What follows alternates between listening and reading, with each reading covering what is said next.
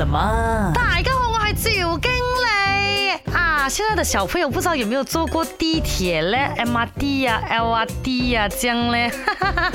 我啊，以前念书的时候啊，就是坐 L。LRT 的啦。你没有发现啊，他们的椅子哦都是滑滑的，一个不小心就呼呼呼去了隔壁的 passenger 那边，哎呀，好尴尬。为什么这样多人乘坐的地铁哦要有这样的设计嘞？OK，首先，地铁作为公共交通工具，首要功能就是保证乘客能赶快出去、赶快进来，这样。这样为了快啊，就一定要牺牲掉所谓的舒服啊。还有啊，你看到他们的设计通常就是左边一排、右边一排的椅子，因为这样子啊，地铁的空间才会更多一点。没有的坐的朋友们还可以站着。平滑呢，就是为了能灵活安排坐下来的人数，挤一挤，哎呀，还可以坐多一点人呐。哦，还有这个脑笑的，这种椅子啊，还可以有效防止乘客坐过站呢。很多人哦习惯在座椅上睡觉的嘛，太舒服的话你就睡到死死，一起来啊，哎呦，我还冰斗，我是谁？哦，讲了这样久哦，我好像没有讲到它用的是什么 material，对，就是不锈钢啦，不容易燃烧起来，主要是为了防止火灾。还有啊，这种材料还可以减少静电，除了它整天会冬擦你的屁屁之外，哈哈哈，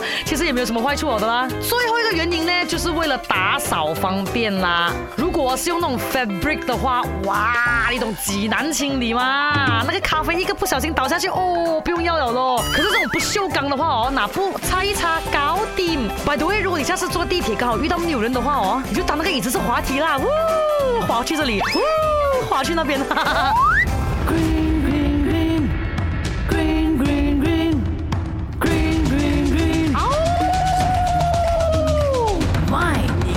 了吗？